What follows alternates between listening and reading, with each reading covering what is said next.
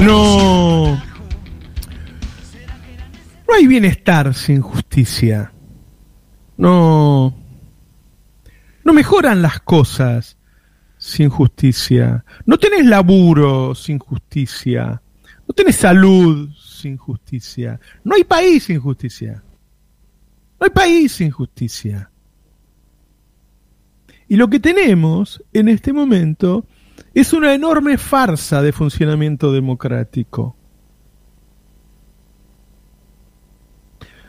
Yo no sé si Cristina es absolutamente inocente de todos los hechos. Yo lo que sé es que fui leyendo cada uno de los expedientes en los que se acusaba a Cristina y en todos encontré irregularidades. Todos estaban amañados, todos tenían atrás armados de periodistas, de servicios de inteligencia, de miembros del gobierno de Mauricio Macri. En muchos casos ya quedaron desmentidos hace mucho tiempo. Pero sin embargo se sigue con eso. Y lo más fuerte de ver no es solamente que hay un grupo de jueces y fiscales que hacen esto, como lo hicieron con Lula en Brasil, con Evo en Bolivia, con Correa en Ecuador, con Dilma destituida, con Lugo en Paraguay, con Celaya en Honduras, sino lo tremendamente fuerte, lo que me impacta, sinceramente me impacta, es ver tantos y tantas personas que trabajan de periodistas, armando causas, sosteniendo esas farsas y pensando que nadie se acuerda de lo que dijeron ayer. Digo, ahora aparece que el juez y el fiscal que cumplen distintos roles, obviamente, el juez tiene que decir tiene razón el fiscal o no tiene razón, jugaban al fútbol en la quinta de Macri, un hombre que ha dicho en diversas oportunidades que quiere que Cristina vaya presa. En cualquier caso, en cualquier lugar del mundo, esa es razón para apartar a estos miembros y que el juicio se haga en otro momento, nuevamente, con otros miembros que sean imparciales. Los periodistas dicen que no, que no importa, que, se pueden conocer, que no hay ningún problema, por ejemplo, que hayan ido a la Quinta de Olivos, que no hay ningún problema que se hayan reunido con Macri en la Casa Rosada, y ahora tampoco hay ningún problema que vayan a su quinta personal. Ahora, ¿creen eso en serio? Porque yo me acuerdo que estos mismos periodistas dijeron que no podía ocurrir eso, que uno no puede reunirse con un juez. Escuchemos qué decían del tema Casanelo, en este caso a Feynman. Si lo llamaban tortuga, no me importa. Si después fue una liebre, no me importa. Casanelo tuvo tres reuniones en Olivos. Tres. Fueron después de las 12 de la noche junio del 2014, cuando se jugaba el Mundial de Fútbol. Estoy a punto de vomitar de los nervios, te lo juro literalmente y por Dios te lo digo. Nunca estuve tan nervioso en mi vida. ¿eh? Septiembre y noviembre del 2015. Doctor Casanelo, usted fue a la Quinta Olivos en esas oportunidades y se juntó con Lázaro, a quien hoy pone preso, pero durante meses comentan, dicen que usted recibiría, habría recibido 3 millones de pesos de Lázaro durante muchos meses se agarra la cabeza el turco, se agarra la cabeza. Pero claro, usted no le cumplió a Lázaro, porque Lázaro con Cristina le pidió a usted en la Quinta de Olivos que por favor cierre la causa el 10 de diciembre y no la pudo cerrar. Vaya a saber por qué no la pudo cerrar. Y después no le quedó otra, porque con el video, el famoso videíto ese, ya la cosa era tan evidente que no podía hacer otra cosa. Sinceramente no podía. Usted llamó a Santa Cruz 40 veces el día que lo puso preso a Lázaro Báez. 40. ¿Por qué llamó tantas veces al sur el día que usted mismo lo puso preso a Lázaro Báez? Marijuán le pidió en su momento la imputación a Cristina y a Debido. ¿Cuánto tiempo más se va a tomar para decir por lo menos sí o no? ¿Cuánto tiempo más? Claro, es cierto. Yo recuerdo que con Novarecio usted dijo, doctor Casanelo, que no, con, con Cristina no.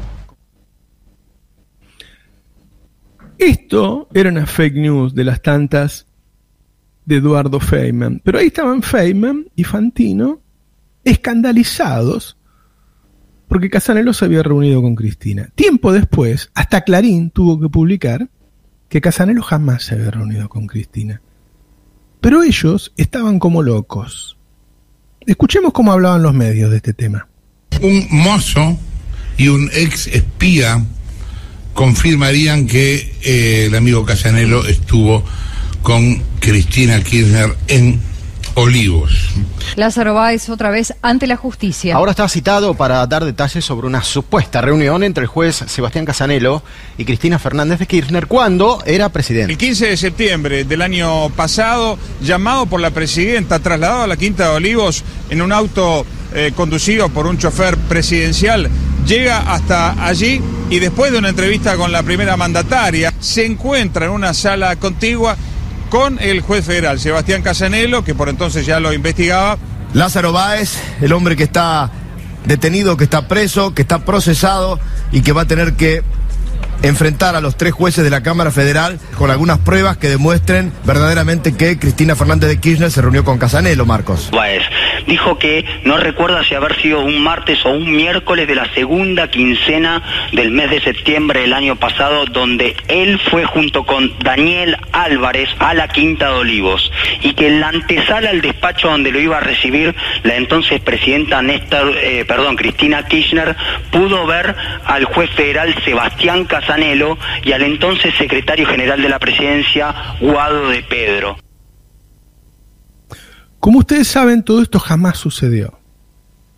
Todo esto jamás sucedió. Sin embargo, se pasaron meses y meses y meses, no los vamos a abrumar con más audios, hablando de eso.